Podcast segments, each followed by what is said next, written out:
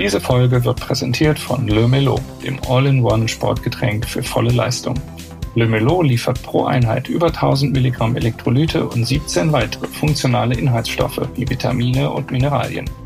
Damit bleibst du unterwegs leistungsfähig und verbesserst nach dem Training deine Regeneration. Le Melo gibt's in drei Ausführungen: Allround, Energy und Sugar Free, in sechs Geschmacksrichtungen und handlichen Stickpacks. Einfach aufreißen, Pulver in die Trinkflasche füllen und in Wasser auflösen. Damit du gleich alles ausprobieren kannst, gibt's für Podcast-Hörerinnen und Hörer exklusiv Probierboxen mit je sechs Sportgetränken zum Vorzugspreis. Und zwar unter www.lemelo.com slash roadbike. Le Melo, der perfekte Begleiter für jedes Ausdauertraining. Und jetzt viel Spaß mit dem Roadbike Podcast. Faszination Rennrad, der Roadbike Podcast.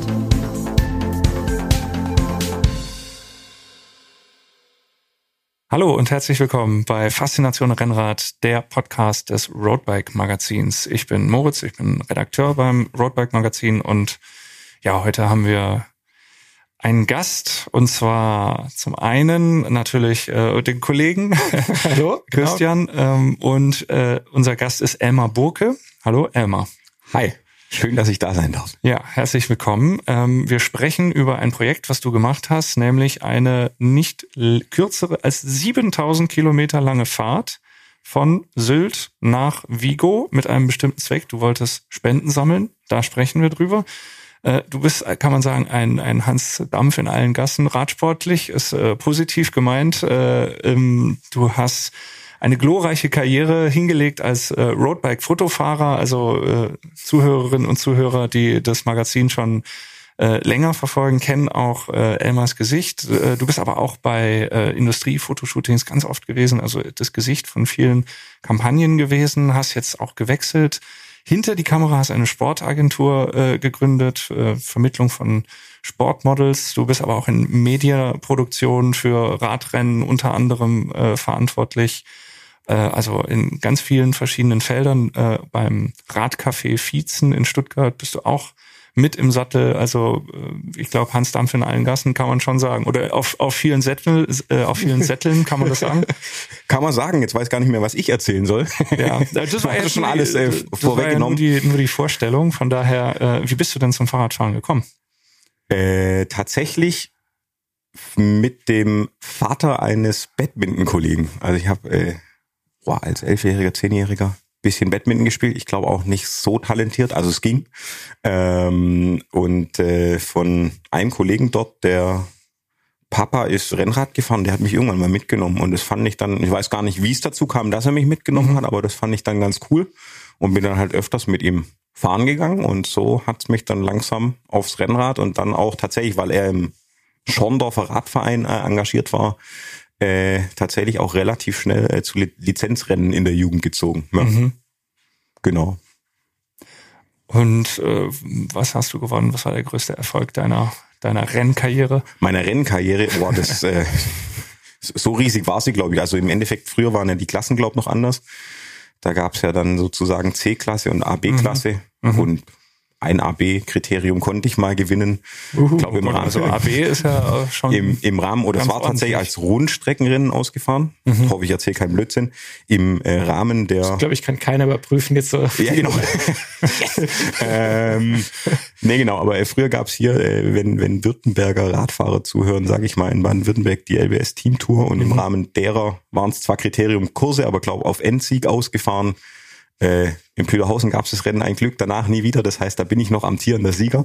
äh, genau, so das war von der Klasse her das Höchste, dann noch mhm. äh, das ein oder andere C-Rennen. Mhm. Ähm, aber da gibt's auch im Amateurbereich den einen oder anderen erfolgreicheren äh, Fahrer. Aber äh, war okay. Na, okay. Zur Profikarriere hat's auf jeden Fall dann doch nicht gereicht.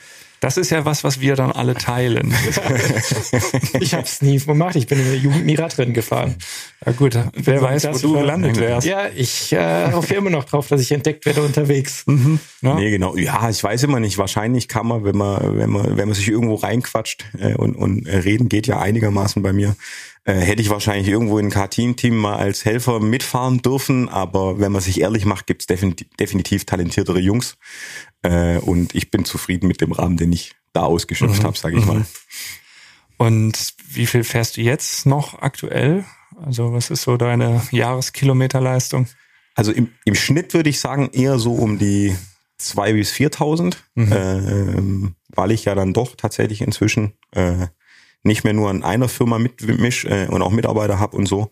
Von dem her äh, will der Berufsalltag mhm. ab und zu dann doch was von mir. Äh, von dem her, äh, ich sag immer, zur Gewichtsregulierung und eben in dem Rahmen, wenn es mich vor die Kamera zieht, mhm. fahre ich noch Fahrrad, aber mit Leistungssport hat schon lange nichts mehr zu tun in dem Sinn. War dir dann immer klar, dass du beruflich auch, also das Hobby zum Beruf machen willst, ein Stück weit? Wenn du jetzt den 14-jährigen Elmar fragen würdest, würde der sagen, ich will mal Sportmanager werden. Äh, irgendwie habe ich das ja in irgendeiner Form geschafft, aber ähm, irgendwas mit Medien ist auch noch dabei. Irgendwas mit Medien ist auch noch dabei. Das war tatsächlich aber gar nicht so args Ziel. Also ich bin im Radladen in Anführungszeichen groß geworden, äh, hab dual dann hier bei einem darf, dürfen wir Marken nennen, by the way, äh, hier bei Paul Lange in Stuttgart äh, studieren dürfen dual. Mhm. Ähm, bin dann in ein kleines Startup gewechselt, Hero Carbon. Äh, da habe ich Anzeigen dann manchmal mhm. bei euch gebucht äh, als Marketingleiter. Von dem her gibt's noch ein paar andere Verbindungen. Äh, genau, also von dem her, der, der Sport war immer dabei, aber mit Medien kam tatsächlich äh, relativ äh, ja langweilig über eine bin dann so ein bisschen in die selbstständige Unternehmensberatung, BWL studiert, mhm. äh, abgedriftet, hört sich gemein an, aber so ein bisschen da habe ich mich versucht äh, mhm. und dann äh, war es ein, also die Ligen, weiß nicht, das wird jetzt dem Radfahrer nichts sagen, ist ein Unternehmen, das sitzt ja auch in Stuttgart, die filmen Fußballspiele aus zentraler Position, leicht erhöht, mit relativ einfachem Equipment, um Scouting-Material zu haben, mhm. weil ist ja inzwischen äh, Ausbildungsberuf, Videoanalyst im Fußball. Ähm, die sozusagen inzwischen, glaube ich, bei der U19 keinen Spieler mehr einladen, ohne zwei Jahre lang jeden Pass angeguckt zu haben. Mhm. So in der Vorbereitung, ob der vielleicht kommen könnte oder nicht. Äh, und den Rohstoff produzieren die. Und dort habe ich eigentlich tatsächlich nur äh, ein paar strukturelle, also Operations, äh, Beratungsthemen gehabt, bin da dann reingerutscht und habe dort dann äh, mit einem Kollegen eine Multimedia-Abteilung nebenher in Anführungszeichen mit aufgebaut. Und wann kommt man da auf die Idee, ich könnte ja von Sylt nach Spanien fahren? Das ist, erst, das ist erst später passiert. nee, also, also jetzt mal, um, um, um, um den Bogen zu spannen. Den Bogen zu spannen, jetzt mal äh, zur Sache zu kommen. Äh, sitzt man da abends zusammen und denkt so, oh, ich werfe meinen Pfeil auf die Karte, wo kann ich denn jetzt hinfahren? Also Nee, tatsächlich, also den, den, den einen Aufhänger und Moment gab es gar nicht, sondern es gab so ein, zwei Situationen, die auch das ganze Konstrukt ergeben. Also da gibt's jetzt keinen brutal ausgefuchsten Plan, der da war, sondern an für sich habe ich Anfang Corona äh, war so Heimaturlaub hin und her, dann habe ich mal, hatte ich auch, äh, weil ich im Sport arbeite äh, und äh, da dann auch mal kurz nichts los war einfach mit abgebrochener mhm. Bundesliga-Saison im Handball, wo ich aktiv bin, äh, produzierend und äh, auch sonst so Models konnten wir nicht vermitteln, keine mhm. Shootings etc. Äh, dann habe ich da so ein Konzept geschrieben, Deutschland kreuz und quer, ähm, weil ich so im privaten Umfeld ist mal zum Alter, wo alle dann doch mal Kids haben und dann wird immer gemosert, oh, wir waren in Frankreich, aber die Kids, die Autofahrt hin und her, wenn man auf die Schwäbische Alb mhm. fährt, muss ich euch nicht erklären, äh, ist eigentlich mega schön und jetzt mit den Kids irgendwie einen, einen geilen Tag erleben, kann man auf der Schwäbischen Alb. Easy, muss man mhm. nicht nach Südfrankreich fahren. Mhm. Ähm, so aus dem Ding raus habe ich, ja, Deutschland kreuz und quer mit dem Rad, hab da mal so ein Konzept zusammengeschrieben, könnten wir vielleicht was machen. Dann lag das in der Schublade. Ähm, und dann hat ein Freund aus Palencia, der äh, Male Smart Bike Systems macht sozusagen, äh, verantwortet, hat dann gemeint, hey, jetzt komm, lass das, mach einen Jakobsweg, dann kommst du bei uns vorbei. Dann lag das so rum und dann habe ich jetzt drei Jahre lang eigentlich nur für Kunden gearbeitet und hatte irgendwie mal wieder Bock, was eigenes zu machen und konnte mich dann nicht entscheiden, welche, welche Idee da in der Schublade, die da so rumgegammelt sind, denn äh, am meisten interessiert. Und dann, das war dann tatsächlich irgendein Abend im Januar, wo ich allein am Schreibtisch saß und so ein bisschen das Jahr strukturiert habe, ich gesagt, mhm. okay, wenn muss ich es jetzt blocken, konnte mich entscheiden, gut, dann baue ich es zusammen. So, so ist die Strecke entstanden. Ähm, und, und, das sieht man ja tatsächlich auch an der Strecke. Du hast eine Webseite gemacht, ownpath.eu, und mhm. da kann man diese Strecke sich auch angucken. Und das ist tatsächlich so ein Zickzack in Deutschland hin und her. Und dann wird's auf einmal gerade, dann geht's durch Frankreich und äh, nach Spanien äh, an die Atlantikküste. Genau, vielleicht liegt's dran, dass ich im Französisch Abi einen Punkt gesprochen habe, damals mündlich. Du wolltest du schnell durch. nee, genau, tatsächlich, äh, das sieht man ganz gut daran, dass sozusagen durch Deutschland war so, und da war, das war auch wirklich random. Ich habe dann irgendwie gegoogelt so, wo ich die erste Idee mal so konzeptionell zusammengetragen hatte die 20 Orte, wo man in Deutschland gewesen sein muss. Und dann kam da halt äh, die Bastei und äh, der Harz. Und äh, dann habe ich da halt irgendwie so, also das war wirklich nicht super ausgefuchst, wo ich gesagt habe, da gibt's aus einer Komoot-Community irgendwie die mhm. geile Tour, die man fahren muss, es war erstmal relativ random zusammengeklickt tatsächlich von der Routenführung. Und dann war halt so Jakobsweg straight. Mhm. Die, das sieht man ganz gut, ja, stimmt. Im Sommer 2023 hast du das dann gemacht, aber du bist nicht nur diese 7000 Kilometer und 65.000 Höhenmeter gefahren, sondern du hast es auch zu einem guten Zweck irgendwo gemacht. Wie, wie kam das dann dazu? Also wieso hast du das dann noch quasi mit an Bord geholt, diese Charity-Gedanken? Genau, also das ist tatsächlich so ein bisschen im Umfeld passiert, dass ähm, mich eine Freundin angesprochen hat, dass von ihrer besten Freundin der Vater im Koma liegt und ob ich nicht mal was posten könnte. Jetzt will ich nicht sagen, dass ich Influencer bin, aber ich hatte halt, sie hatte 300 Follower, ich hatte irgendwie über 2000. Ich sage, klar, mache ich. Und dann dachte ich so random, äh, jetzt poste ich da was, ich bin nicht registriert hin und her, habe mich damit nicht beschäftigt, dann habe ich mich mit der DKMS beschäftigt. Ein Herz für Kinder finde ich immer schon ganz cool und hatte da eben auch äh, übers Umfeld von Johannes B. Kerner äh, den ein oder anderen Kontakt, so wo ich es auf dem Schirm hatte. Mit Stelp bin ich jetzt über einen Timo Hildebrand etc. so ein mhm. bisschen mhm. mehr vernetzt und auch äh, über Geschäftspartner hier in Stuttgart.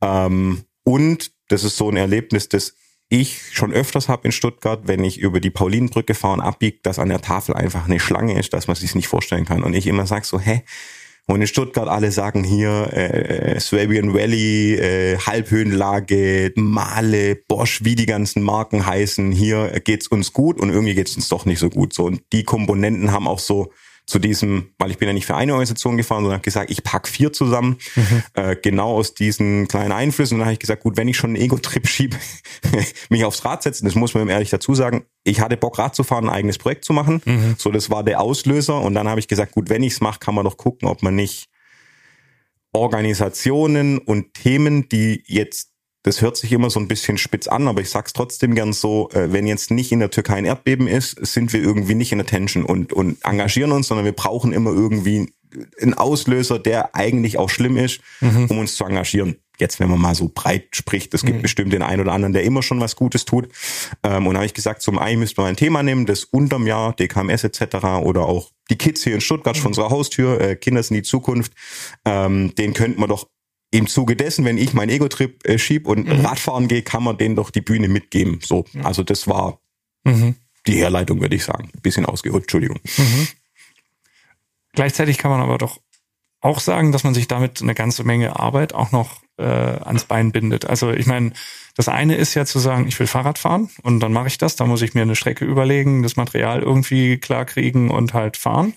Was ja auch schon reichlich Vorbereitungszeit jetzt mal in Angriff nimmt. Also ich bin da, was so Langstrecken angeht, komplett blank, aber mein, äh, man setzt sich ja nicht nur aufs Rad und fährt los, so mit, mit kleinem Satteltäschchen und äh, vielleicht einem Notzehner in der Trikottasche, sondern äh, da brauchst du schon ein bisschen mehr Vorbereitung. Wo will ich hin? Wo komme ich unter? Ich meine, mhm. alles wird man nicht planen können, aber dann noch zusätzlich dieses Sponsoren-Charity dazu packen, also wie, wie macht man das auch? Also wenn man jetzt mal überlegt, vielleicht hören ja jetzt auch Leute zu, die sagen, ich habe auch Bock, das mal zu machen. Ich weiß nicht, vielleicht bin ich persönlich auch derjenige, der irgendwie zu zurückhaltend ist oder so. Mir würde es unglaublich schwer fallen, zu irgendwem hinzugehen und zu sagen, pass auf, ich mache das und das und äh, willst du da nicht äh, Geld beisteuern oder so? Und also wie hast du das ganz konkret gemacht? Genau, jetzt muss man natürlich sagen, ich habe ja den kleinen Vorteil, dass ich beruflich in der Welt ein bisschen mhm. unterwegs bin. Ähm, du bist da ein bisschen vernetzt einfach. Genau, vernetzt. einfach hilft. Ähm, kommen, kann man schon sagen, aus der Branche auch sozusagen im Radladen angefangen, dann irgendwie in die Industrie gewechselt, äh, mit euch ein Stück weit Kontakt gehabt, also so an allen Stellen, die es da in dieser Welt gibt, irgendwie schon in Berührung gewesen. Und, das muss ich auch sagen, ich, stand ja schon vor Kameras, aber mich selber filmen war tatsächlich, hätte ich nicht gedacht, also dachte ich, mache ich easy, bis ich das erste Mal für die Sponsoren ein Update aufnehmen wollte, so, ja, hey, und dann dachte ich so, was mhm. jetzt das? Also da musste ich mich auch dran gewöhnen. Ähm, und tendenziell, wie läuft man los? Ich habe mir das relativ viel zusammengeklickt und dann war, also es war ein Mix aus jetzt jemand, der wahrscheinlich viel Langstrecke macht und hin und her und das tatsächlich sein Thema ist oder sagt, er macht jedes Jahr eine Tour und ist gern draußen, ähm, der sagt wahrscheinlich, ich habe es ein bisschen zu wenig geplant, aber ähm, also was die Streckenplanung angeht, da habe ich schon ein paar Krampen drin gehabt, muss man sagen. Also ich bin bischofsmeist durch den Bikepark runtergekommen mit dem Rennrad. Es war so okay. Ähm, da ging ein bisschen was schief in der Routenplanung.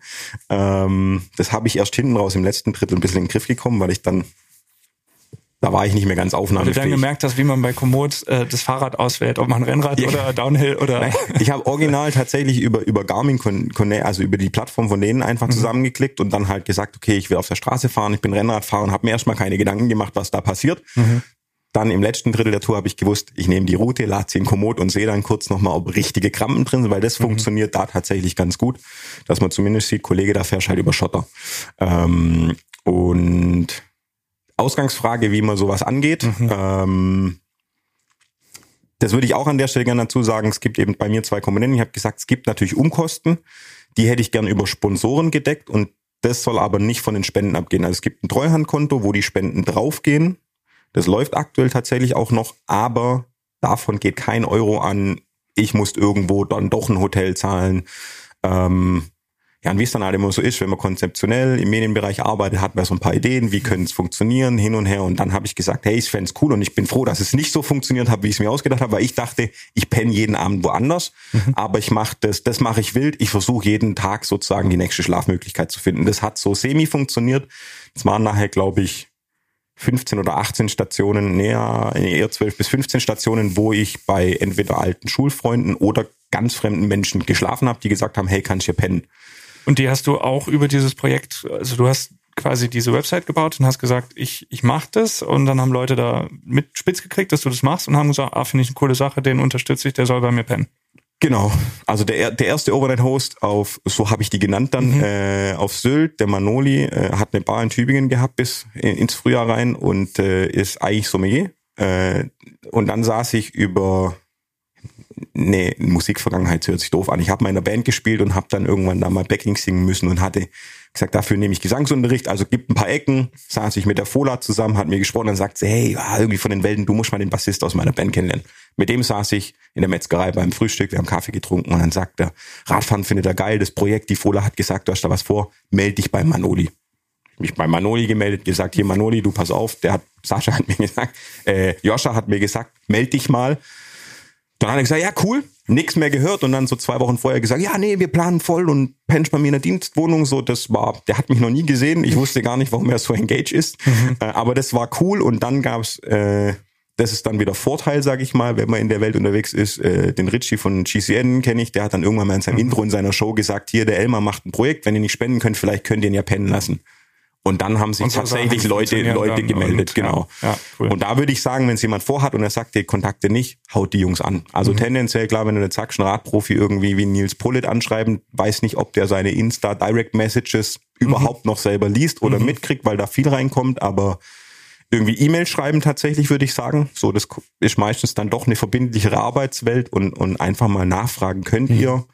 Und wenn es dann auch nicht der Riesenaufruf ist, irgendwie sagen mal, melde ich mal bei dem, ich kenne den, beim Bruder vom Rick Sauser habe ich in Donaueschingen gepennt. Also da, da geht dann schon was, aber trauen. Also wenn du mhm. sagst, du bist mhm. eher zurückhalten, da einfach mal loslegen, würde ich sagen. Muss man da irgendwas haben? Muss man dann, äh, also wenn wir jetzt mal von diesem Pennen weggehen und doch wieder zu diesen Spenden hinkommen, muss man da irgendwie, muss braucht man da ein Exposé oder muss man den Sponsoren sagen, komm, pass mal auf, ich mache so und so oft irgendwelche, ich habe eine Webseite, da kommt dein Logo drauf oder auch irgendwie äh, keine Ahnung, also, also muss man denen Medi einen Mediengegenwert bieten und auch schon anbieten, wenn man da hausieren geht, sage ich mal, oder wie hast du das gemacht? Jein, und ich habe es diesmal tatsächlich bewusst gemacht, weil ich viele Konzepte, also das Konzept Deutschland kreuz und quer habe ich auch zum SWR geschickt und gesagt, guckt euch mal an, habt ihr Bock drauf hin und her, ähm, weil man dann natürlich über die Arbeit auch mit der einen oder anderen Redaktion vernetzt ist, so das ist immer verpufft und dann überlegt mhm. man sich, okay, jetzt habe ich da irgendwie richtig Zeit reingesteckt und dann, also bei mir war es wirklich äh, ich gucke gerade hier auf so einen Zettel, eine E-Mail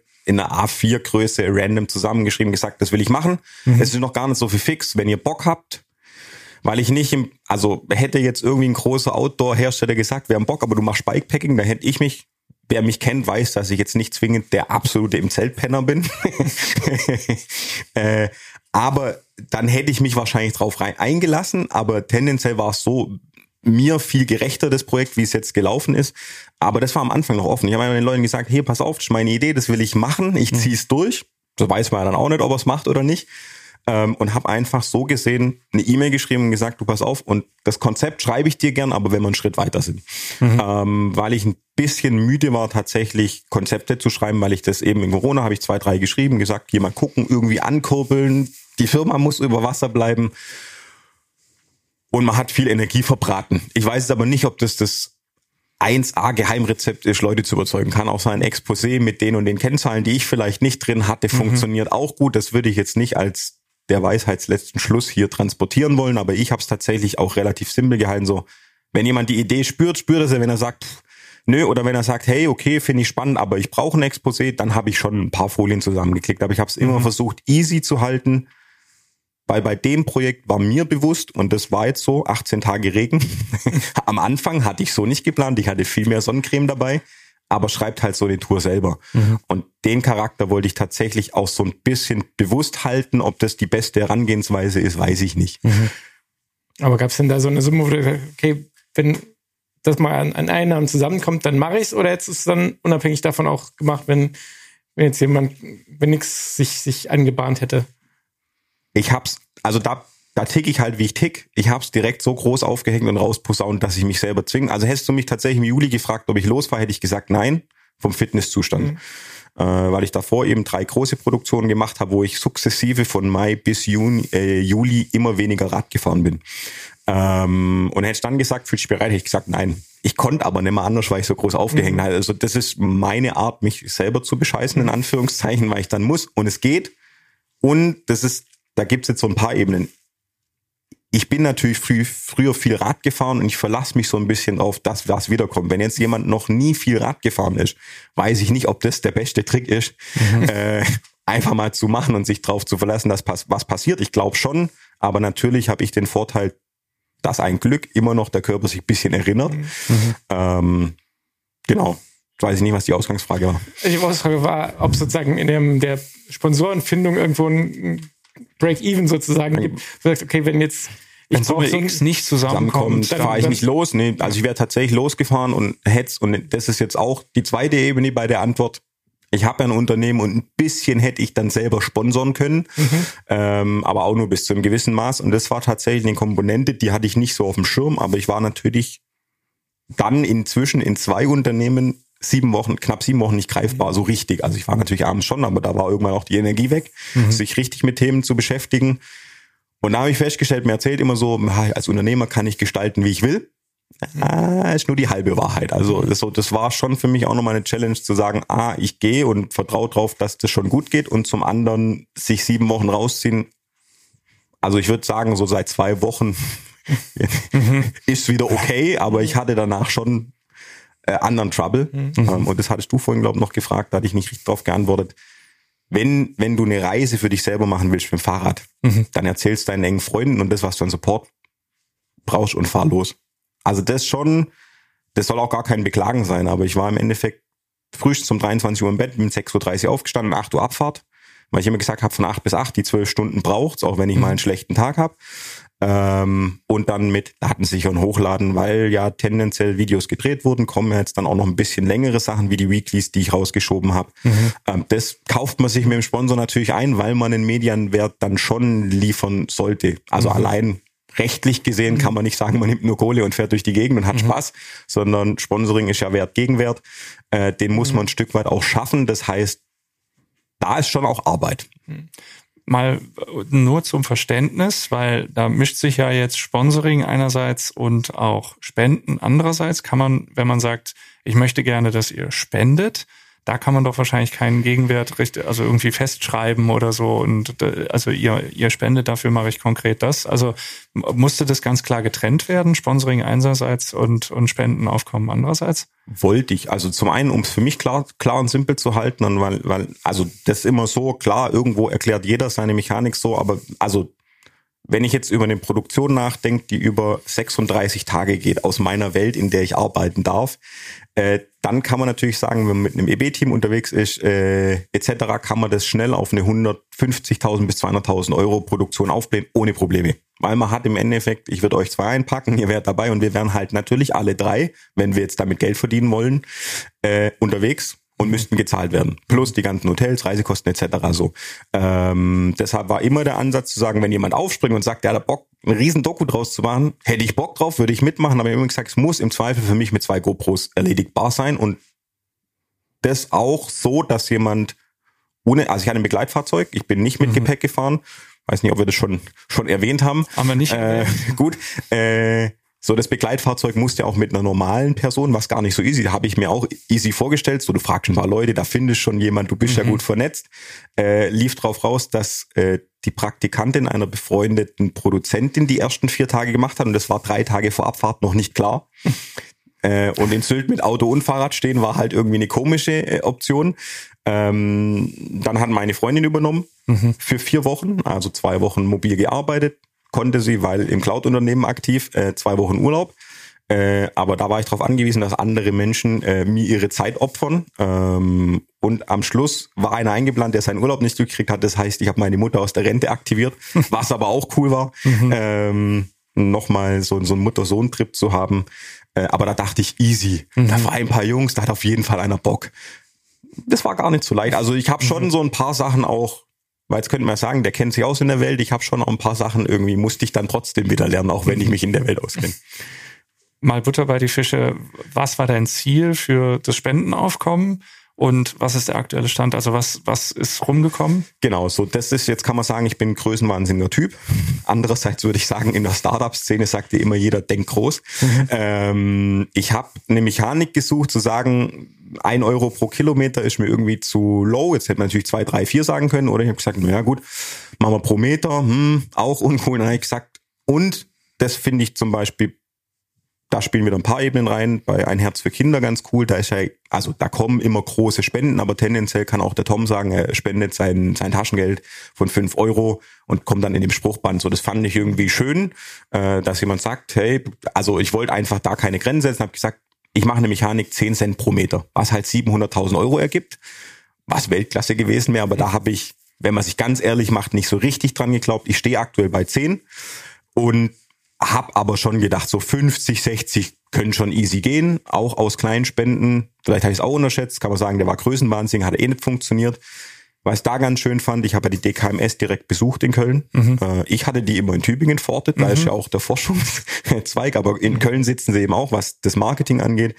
Und die haben gesagt, naja, Geld ist das eine, aber die Aufmerksamkeit, die die Organisation kriegt, ist das andere. Ich soll mir da mal keinen Stress machen. Und tendenziell ist ja ein relativ großer Apparat. Mhm. Und das fand ich eigentlich ganz schön, dass die auch noch so einen Blick drauf haben. Mhm. Äh, aber so gesehen bin ich ein bisschen unzufrieden mit dem Output. Äh, aber ja, ohne Werten, ich habe es durchgezogen, ich find's cool, aber eigentlich hatte ich so ein bisschen im Kopf, man hatte dann immer so, ich fahre einen 26er Schnitt auf jeden Fall, müsste ich selbst mal gucken, was jetzt wirklich der Schnitt war. Mhm.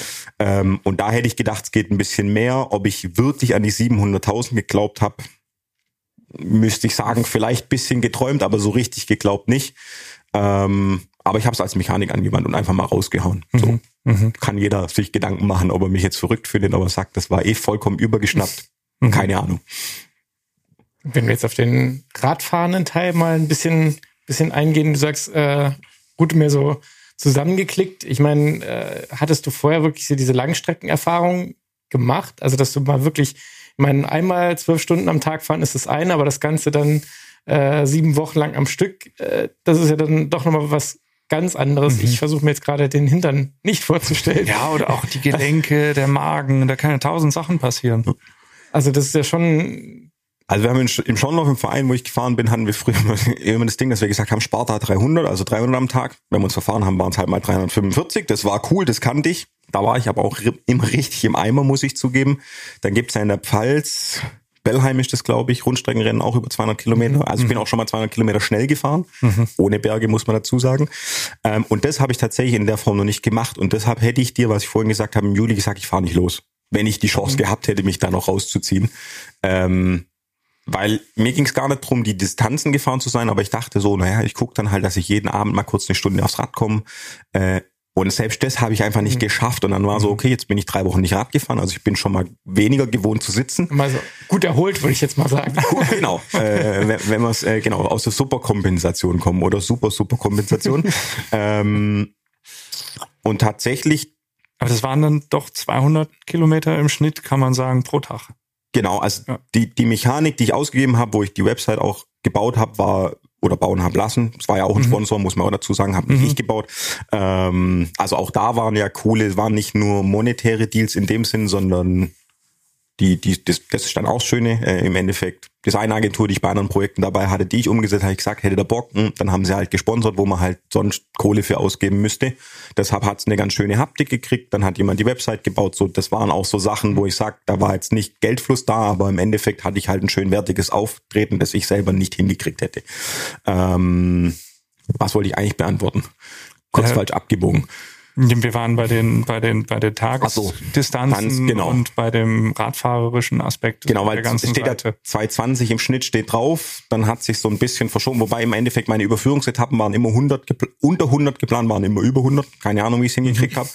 Ähm, und Ruhetage waren es eben zwei dann nachher, aber in Bern war es eine relativ angenehme Etappe und die Jungs in Palencia haben mir so einen ein, ein Ride durch die Stadt, der war 15 Kilometer lang vorbereitet, da dachte ich eigentlich auch, dass wir zwei, drei Stunden fahren gehen. Das hat mich gerettet, weil ich am Tag davor 70 Kilometer Gegenwind hatte und zwar so richtig. Das hat mich mental schon richtig gefordert. Und danach ging es nach Galizien, was ich in Galizien erst festgestellt habe, dass da keine flachen Meter gibt. Ähm, dementsprechend äh, steht 220 im Schnitt. Wenn ich jetzt den Schnitt setze über alle Tage, wo ich gefahren bin, müsste ich gucken, ob das noch stimmt.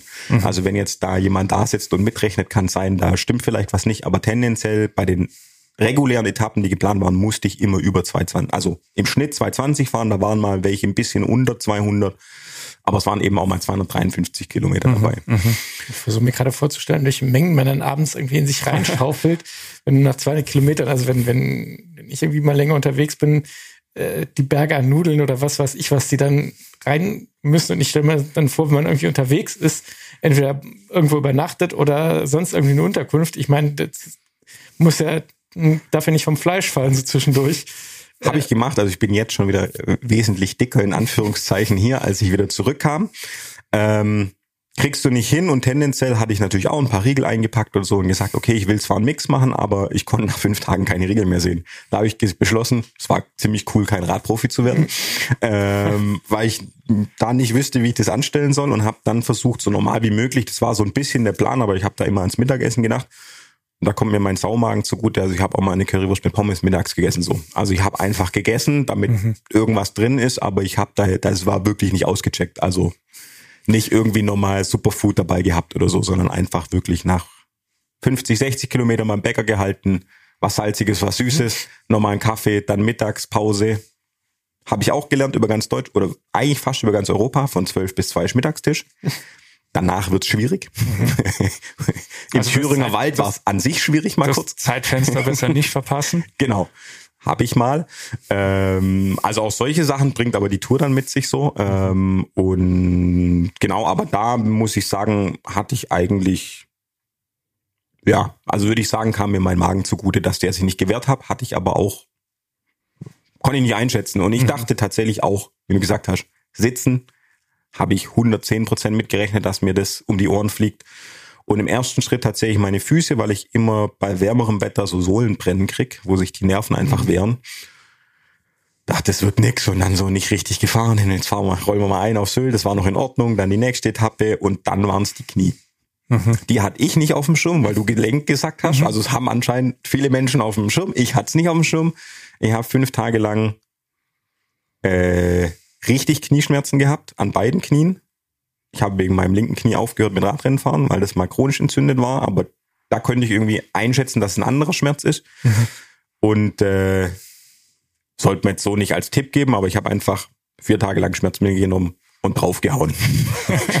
und einfach Also gehofft, dass es hart gut geht. und äh, viel hilft viel. Und Äh, tatsächlich ging es sich aus, aber das würde ich jetzt nicht als den Tipp hier aus dem Podcast rausgeben wollen, Ja. sondern ich habe das gemacht und ich wusste entweder, ich pack halt dann irgendwo in Hannover ein und fahr heim oder es geht sich irgendwie aus. Und es ging sich ein Glück irgendwie aus. Also mit den Knien hatte ich gar keine Themen mehr danach. Äh, Du musst vielleicht erst einschleifen sozusagen. ja, und es war, das Oder war dann, ja, das war so eine Kombination aus. Ich, also andersrum, ich kann, wenn, wenn ich mir jetzt mein Knie als äh, Wesen vorstelle, kann ich das gut verstehen, dass es sagt, Kollege 220, habe ich schon keinen Bock drauf. Und jetzt auch noch bei kaltem, nassen Wetter habe ich erst recht keinen Bock drauf, weil das hatte ich, also wo ich die Tour dann final geplant habe mit, was muss ich alles mitnehmen, war hier 36, 37 Grad, mhm. vier Packungen Sonnencreme hin und her, alle, du wirst verglühen. Um Gottes Willen, Ah, du hast ja genau die Wochen im Sommer, in diesem Sommer, der war ja bis Juli echt verdammt gut und der war auch später wieder richtig gut. Du hast dir das Zeitfenster mit Regen rausgesucht. Das, ich habe schon ja. überlegt, ob ich auch, vielleicht ist der Regen ja mit mir durch Deutschland, dann könnte ich mir jetzt Heldenstatus abholen gehen, weil ich äh, die Felder bewässert habe. Nee, ich war, also das tatsächlich war halt so. Mhm. Aber was hattest du für Material? Bist du ein Endurance-Rad gefahren oder was war da irgendwie was Besonderes? Besonders breite Reifen mhm. oder besonders aerodynamisch, um schnell es hinter dich zu bringen? bringen. Oder?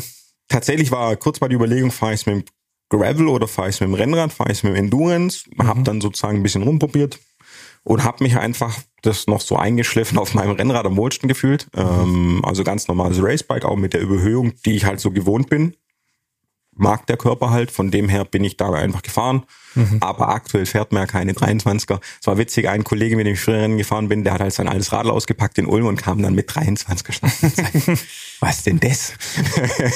also weil es einfach super dünn aussah, ist man einfach nicht mehr gewohnt.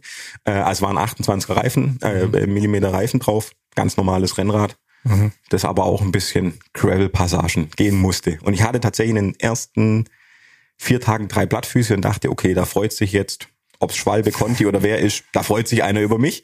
Äh, waren in Summe dann aber über die ganze Tour nachher nur noch äh, fünf. Mhm. Also sind nur noch zwei mehr geworden. Hattest du noch Begleiter unterwegs, dass mal jemand ein Stück mitgefahren ist oder warst du die ganze Zeit alleine unterwegs? Tatsächlich halt da, wo es schön gewesen wäre, jemand äh, mitleiden zu lassen, natürlich nicht. sozusagen. Also es gab eine Etappe, die mich im Odenwaldstil gekillt hätte, so von der Motivation. Also das hatte ich tatsächlich auch. Ist ja immer so, wie verpackt man's? Ähm, das ging irgendwie. Also ich hatte jetzt morgens selten Probleme zu sagen, ich fahre erst mal los. Mhm. Ähm, da war es wirklich so 240 Kilometer leichter Gegenwind, Niesel, 9 Grad. Mhm. Und dann so auf den letzten 20 Kilometer dachte ich, das kann. Und dann ging es nochmal richtig abregend. Na, das kann doch nicht wahr sein. Mhm. Also wenn man sich nicht mehr entscheidet, ob es Wasser in den Schuh, außen rausläuft, überhaupt, ähm, das war schon. Aber ich hatte Begleiter tatsächlich direkt äh, von Nibül nach Hamburg. Der Overnight Host mhm. ähm, in Hamburg hat ein cooler Typ. Der Daniel hat gemeint, also ich würde gern mitfahren. Ich so, ja, okay, cool. Äh, bin noch nie in meinem Leben über 100 äh, Kilometer gefahren. Und sage ich, okay. und dann ist so, er hat Bock und ist unser Host und wie verkaufst du das? Und so, Daniel, wie ist denn, wenn, wenn du halt nicht mehr mitkommst, was machen wir denn? So, nein, er will mich nicht aufhalten, dann steigt er zu. Und dann kam er an mit einem Gravel mit Schutzblech, Namendynamo und es gibt diese Samba-Schuhe als Klickpedalschuh. Hm. Und mhm. hat aber morgens einen Zug, Anschluss nicht gekriegt und ist dann sozusagen erst in Flensburg eingestiegen, waren so 190, 95 Kilometer für ihn dann. Und ich dachte so, je, je, je. Und der war zwar hinten raus dann öfters mal im Windschatten, aber der hat hart durchgezogen. Also mhm. da habe ich nichts gehört und der ist auch immer das Tempo, das ich vorgegeben habe, mitgefahren. Ähm, das war cool, also direkt am Anfang und dann ist es ein bisschen einsamer Hast du noch geworden. was von ihm gehört? Also ist er aus seinem Koma schon wieder erwacht oder? Nee, nee ich, ich kenne ihn witzigerweise daher, dass äh, ich im Frühjahr ein Event so ein bisschen moderiert habe und dann äh, da war eben Timo Hildebrand und äh, Moritz Heidle und dann habe ich zu Timo gesagt, du pass auf, ich plan da was, ich habe vorletzte Woche mit mir einen Pakt geschlossen, hab das rausgehauen, wenn es soweit ist, du musst posten. Das sagte, ja, mache ich, kein Problem. So, Timo Hildebrand ist hier in Stuttgart schon immer noch eine Nummer, weil wo ich mit ihm Radfahren war, habe ich Nachrichten gekriegt, ob ich Autogramme besorgen kann. ähm, und dann habe ich ihn angerufen und gesagt, so, jetzt ist bald soweit, Timo, wie schaut's aus? Dann sagt der Timo, ja, dich wollte ich hier anrufen, muss einen Triathlon machen. Sag ich, wie du musst einen Triathlon machen? Ja, hier über so ein Coaching hin und her, sportliche Gruppe, sie haben beschlossen, sie machen zusammen Triathlon. 70.3 in Berlin, er muss trainieren. Dann habe ich sozusagen mit meinem Supporter Radseits gesagt, hier, ich habe ja noch ein anderes Rad, darf ich es ihm geben? Dann ist er sozusagen gefahren und Daniel war einer aus der Gruppe. Das heißt, mhm. er musste dann im September eh einen Triathlon machen, von mhm. dem her, den hat er auch erfolgreich absolviert. Er ist dann auch nochmal Rad gefahren. Cool. Und die, also er war eher so geil, ich könnte sogar eine Ironman-Distanz fahren. Also ich muss ja 90, es waren über 180. Ich würde sogar Langdistanz schaffen. Das war sein Schluss, fand voll cool. Jetzt hast du gerade schon ein paar Tiefpunkte erwähnt. Was waren denn so die Momente, die sich im positiven Sinne richtig eingebrannt haben? Im Posi positiven Sinne, also zum einen. Äh, das sagst du so völlig im positiven Sinne. Positiv gab's nicht.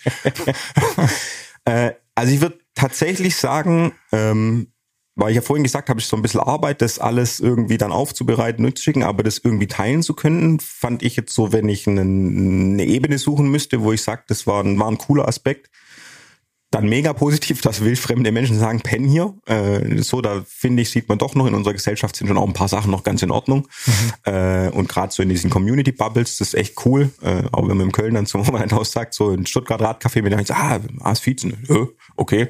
Köln kennt man anscheinend Viezen. Mhm. So, war auch cool. Und ähm, ja, also im Endeffekt das teilen können und die, die Menschen, die ich treffen durfte, weil auch in Rheinland-Pfalz beim, beim Thomas Maul geschlafen, war heroinabhängig, sieben Jahre auf der Straße und er hat zum Beispiel ganz anders auf Wohnen geguckt. Mhm. So ein Gespräch. Er, er, hat mich die letzten zehn Kilometer nach meiner Odenwald-Etappe sozusagen eingesammelt. Mhm. Ähm, und dann haben wir dort gepennt, gekocht. Ich war dann irgendwann wieder warm und dann äh, habe ich gemeint, mega, dass wir hier pennen können. Und er sagt, ja klar, ich habe eine Wohnung. Und dann so ein bisschen drüber nachgedacht und er hat auf der Straße gelebt und er sagt, ich habe eine Wohnung, natürlich teile ich die. Und so habe ich noch nie aufs Wohnen geguckt, um mhm. ehrlich zu sein. Und, und die ganzen Stories und Erlebnisse sind schon super cool und sage ich immer wieder, Deutschland ist ein extrem schönes Land. Mhm. Also wenn man dann in Spanien äh, Spanien hat auch schöne Ecken, aber so in der mittleren Ebene, wenn es so heiß ist im Sommer, alles ausgedörrt ist, äh, so wir haben es echt schön. Mhm. Ähm, aber überhaupt alle, all die Landschaften sehen zu dürfen, auch wenn also von, ich sage immer, von Rügen kann ich euch nicht so viel erzählen, da war es extrem neblig und nieslig.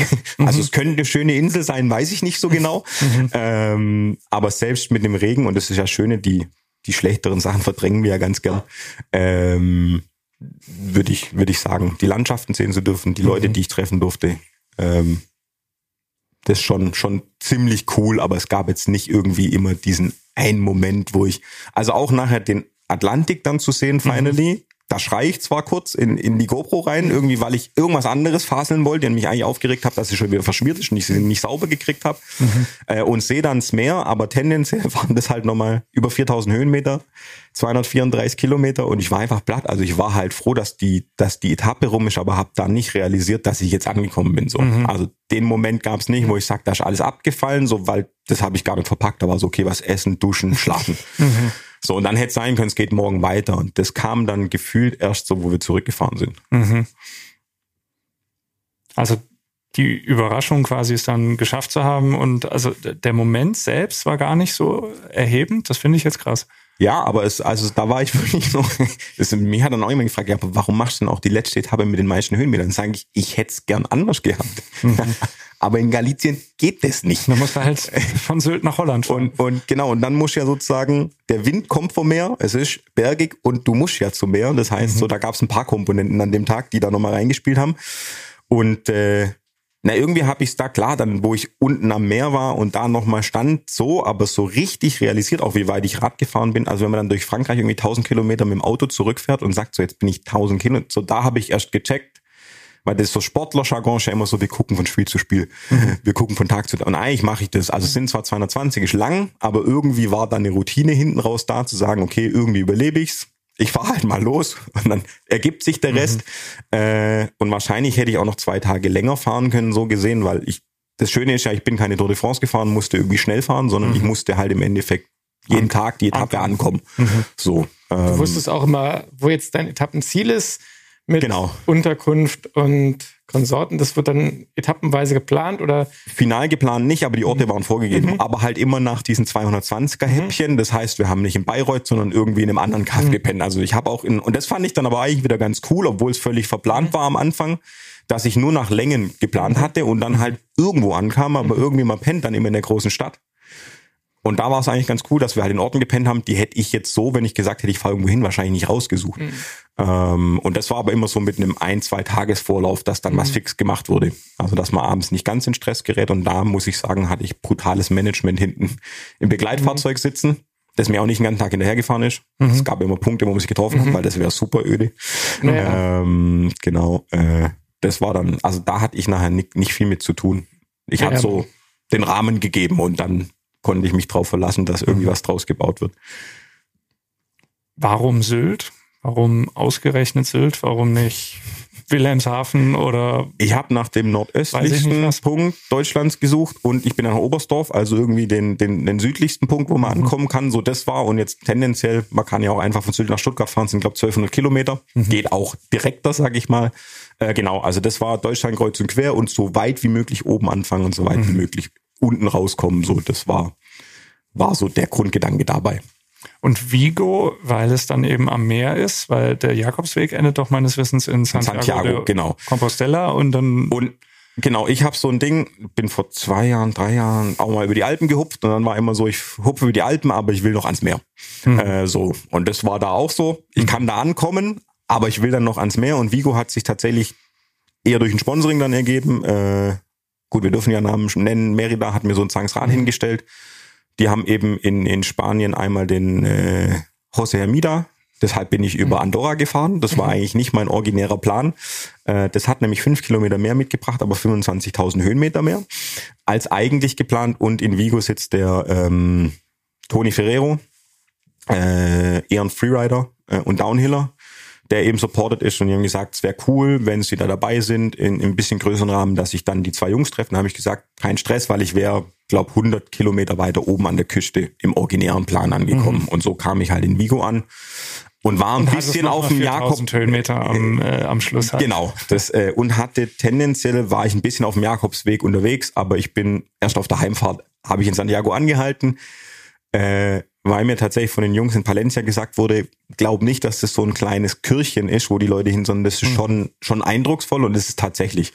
Ähm, also wer da mal in der Nähe ist, äh, kann sich's gerne angucken. Ist nicht irgendwie so eine kleine Pilgerkapelle, sondern das ist schon eine massive Kathedrale und da ist richtig Leben in der Stadt ab morgens. Äh, das ist schon schon ganz cool, wie viele Leute es dahin zieht. Mal eine ganz ketzerische Frage. Dieses, dieses Charity-Ride-Ding, das ist ja durchaus beliebt und äh, sprießt ja irgendwie aus dem Boden. Ist das, äh, ja, ist das irgendwie auch so, du hast eben, hast du es mal Ego-Trip und dem gebe ich noch irgendwie eine, einen Sinn, sage ich mal, hast du es genannt. Ist das, kann man da eigentlich noch irgendwie die Leute wirklich mit hinterm Ofen ho- hervorholen heutzutage mit dem nächsten Charity-Ride? Könnten wir äh, äh, parallel meine Spendensumme bewerten und das sprechen lassen. Äh, weiß ich nicht. Ich kann für mich sagen, dass ich es eben gern so ehrlich wie möglich verkaufe, nämlich dass ich sage, ich hatte Bock Rad zu fahren und, und habe die Bühne genutzt und das habe ich gern gemacht, aber ich würde jetzt nicht sagen, ich bin Rad gefahren, weil ich also nur zum guten Zweck. Ich meine, das ist ja auch gut. Ich meine, ob es jetzt 700.000 werden oder was hast du gesagt? Zehn sind's Zehn. grad. Äh, ich meine, das sind ja auch 10.000 Euro, die sonst nicht da wären. Also von 10.000 daher- Euro sind 10.000 Euro. Also ich meine, davon kann auch genug Gutes getan werden. Und ich glaube, eine Tafel Herz für Kinder oder wer auch immer, die freuen sich auch über jede Summe. Also ja, da muss man nicht in diesen riesen Dimensionen denken. Was ich nur denke bei diesen Charity-Sachen, dass dann die Tendenz besteht, dass die Leute immer größer denken müssen. Also sprich, wenn einen schon jemand vom Nordkap bis nach Sizilien gefahren ist, dann muss ich jetzt von, keine Ahnung, Westspanien bis nach Vladivostok fahren oder von Afrika Nord nach Süd oder sich dann irgendwelche Überbietungswettbewerbe sozusagen ergießen, um halt irgendwie die, die Aufmerksamkeit zu generieren, weil mit dem normal, jetzt mal normalen, ich fahre von Flensburg nach Oberstdorf, also diesen, diesen, ja, einfach diesen Überbietungswettbewerb, den finde ich so ein bisschen schwierig. ist ja auch immer der Rahmen. Also ich Mhm. finde halt schon, also auf Sylt zum Beispiel gibt's den, oh Gott, ich und Namen. Aber es gibt auf jeden Fall auch einen, einen Koch, äh, der mit dem E-Bike nach Paris gefahren ist. So, ähm, der fährt halt sonst nicht Fahrrad. Von dem her sage ich, war es ein E-Bike. Finde ich auch cool. Äh, Würde ich nicht sagen, meins ist wertvoll oder nicht, weil ich weitergefahren oder mit dem Rennrad bin, sondern tendenziell kommt es darauf an, wer macht's, äh, dann auch mit welcher Intention. Ähm, und ich bin sehr froh, dass ich zurückkam und nicht den Drang haben, sofort wieder loszumüssen. Also tatsächlich war es nicht so, das habe ich jetzt gemacht und jetzt will ich das die ganze Zeit machen, sondern so, ich habe andere Themen. Äh, das musste sozusagen projektseitig und da würde ich sagen, würde ich wieder ein bisschen auf die Schiene Ego-Trip gehen. Das war in meinem Kopf, da heißt jetzt ein Haken dran und ich habe jetzt nicht das Gefühl, äh, ich muss noch mal los, äh, weil ich jetzt sozusagen Extremsportler oder Langdistanzler werden will, sondern das abgehakt. Wenn da mal wieder was kommt und eine Konstellation da ist, sage ich nicht, ich mache es nicht, also nie wieder. Ähm, aber es ist nicht so, dass ich sage, ich muss jetzt losrennen äh, und das nächste machen. Ich glaube, der Effekt setzt manchmal an ein und ich stelle es mir tatsächlich auch schwierig vor, wenn man jetzt ein super bekanntes Beispiel nimmt, den, den Jonas Deichmann, dann macht er da seinen Triathlon um die Welt. Das ist super impressive. Allein- Also ich schwimme zu Boden gern und kann es auch nicht richtig. Allein, dass man da im Wasser rumhupft, ist so okay. Danach will ich schlafen und nicht noch Radfahren gehen. Ähm, so jetzt macht er seine Tour durch Amerika. Was macht er nächstes Jahr? Und wenn man das sozusagen, sage ich auch immer bei Influencer, wenn man das zu seinem Lebensinhalt macht, muss man immer mehr machen Und da bin ich ganz froh, dass ich sage, das Projekt, da ist ein Haken dran. Ich kann sagen, ich habe das aus dem und dem Grund gemacht. Äh, aber ich muss jetzt nächstes Jahr nicht losrennen und sagen, so, das ist jetzt mein Lebensinhalt und ich muss es jetzt machen, um damit irgendwie Unterhalt zu verdienen oder ja, wenn mich dann jeder, jeder wieder vergisst und sagt, wer war denn der Typ, ist auch fein so. Also das ist sozusagen nicht mein Lebensmittelpunkt. Das finde ich für mich selber ganz angenehm.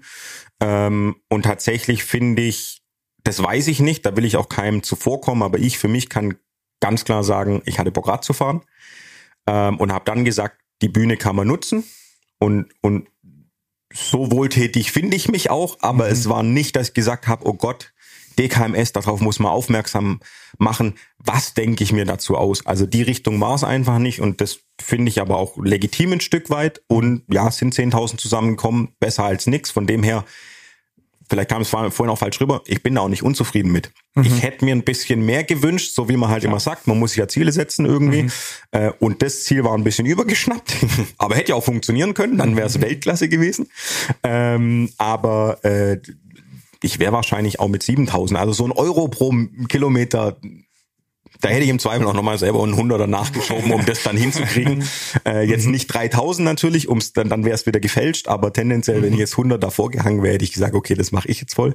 Ähm, den Trigger hatte tatsächlich dann aber jemand anders, äh, weil wir dann kurz unter 10.000 liegen, dann zumindest mal die 10 voll gemacht. Aber ja, das, um deine Frage vielleicht zu beantworten, es wird natürlich schwieriger, aber wie es halt immer so ist. Äh, ich glaube, also ich will nicht jemand, der jetzt losfährt und sagt, der macht für eine gute Sache, absprechen, dass er eine gleich gute Intention hat und dass er nur in diesem, das ist halt gerade Unvogue-Thema ist. Und auch da, wenn das Unvogue nachher bringt, dass Organisationen, die Gutes tun, Geld zukommt, sage ich mal, kann ich es auch ertragen, dass jemand macht, weil es Unvogue ist, in mhm. Anführungszeichen. Mhm. Ja, ich meine, es macht mir auch, nur wenn man Spaß dran hat, also wenn man jetzt keinen Bock auf Radfahren hat, dann macht man es halt einfach nicht. Also ich, ich quäl mich hier irgendwie mal quer durch Europa.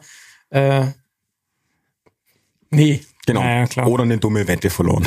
Ja, ich käme ja auch nicht auf die Idee, ich schwimme durch den Atlantik. Also ich, der äh, nach 50 Metern nach Luft hechelt, weil er nicht schwimmen kann. Sehr sympathisch. Ja. Kriege ich nicht hin. Würde ich dann auch nicht machen. Wer Bilder sehen möchte oder vor allen Dingen auch Videos, du hast ja viel äh, produziert, du hast diese Weekly Updates quasi äh, gemacht und ich glaube, es entsteht ja auch noch eine etwas längere ähm, Dokumentation. Ähm, der findet die äh, unter anderem auf ownpath.eu auf der Webseite zu dem Projekt und wahrscheinlich in deinem Instagram-Account wird da auch drauf verwiesen und korrigiere mich, äh, wenn ich es falsch sage, es kann ja auch noch gespendet werden. Also die 700.000 sind ja noch drin. Die sind noch drin, genau. Wenn wir jetzt richtig Vollgas geben, äh, sozusagen als Werbeblock, dann, dann gerne, mhm. ähm, so weit wie es geht. Ähm, wie, lang, wie lang kann man noch spenden? Ende Jahr. Ich hatte mal so ein mhm. bisschen im Kopf, hm, irgendwann im November mache ich zu, aber jetzt habe ich gesagt Ende Jahr. Ich fände irgendwie das aber auch so ich will es jetzt nicht über zwei Jahreszeiten so. Ich finde, mhm. dieses Jahr kann es abgeschlossen sein, dann will ich die Spenden übergeben. Da wird man wahrscheinlich auch wieder ein bisschen was mitkriegen. Mhm. Ähm, aber so Anfang äh, November ist geplant, dann die Doku fertig zu haben äh, und damit rauszugehen. Habe ich auch, auch nicht gesehen bisher, also weiß ich nicht so genau, mhm. was drin, drin vorkommt. Ähm, weil was ich immer feststelle, die Regenbilder habe ich selber schon wieder verdrängt, wenn ich das mhm. sehe. Denke ich so auf gar keinen Fall, würde ich bei dem Regen Radfahren gehen. Mhm. Ähm, genau, also man kann noch spenden bis Ende Jahr und dann machen wir einen Knopf dran, mal schauen, wie, wie weit wir bis dahin gekommen sind. Vielleicht äh, mit dem Podcast. Geht nochmal der Fang ab.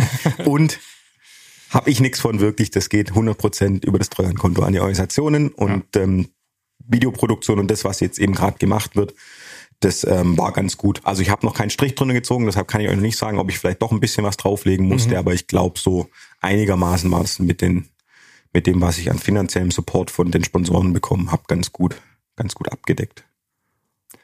Das sagt Elmar Burke, der ein Charity Ride gemacht hat, der 7000 Kilometer gefahren ist von Sylt bis nach Vigo in Spanien an der Atlantikküste. Mit ein paar Abstechern durch Deutschland. Mit vielen Abstechern, sonst kommt man da auch nicht direkt auf die 7000 Kilometer, genau. Ähm, ja, ein spannende Einblicke in so ein Charity-Projekt, mal in so eine große äh, Strecke, in so eine Distanz auch. Ähm, vielen Dank, dass du da warst. Vielen Dank, dass du uns daran hast teilhaben lassen. Danke, dass ich da sein durfte. Klar. Gerne.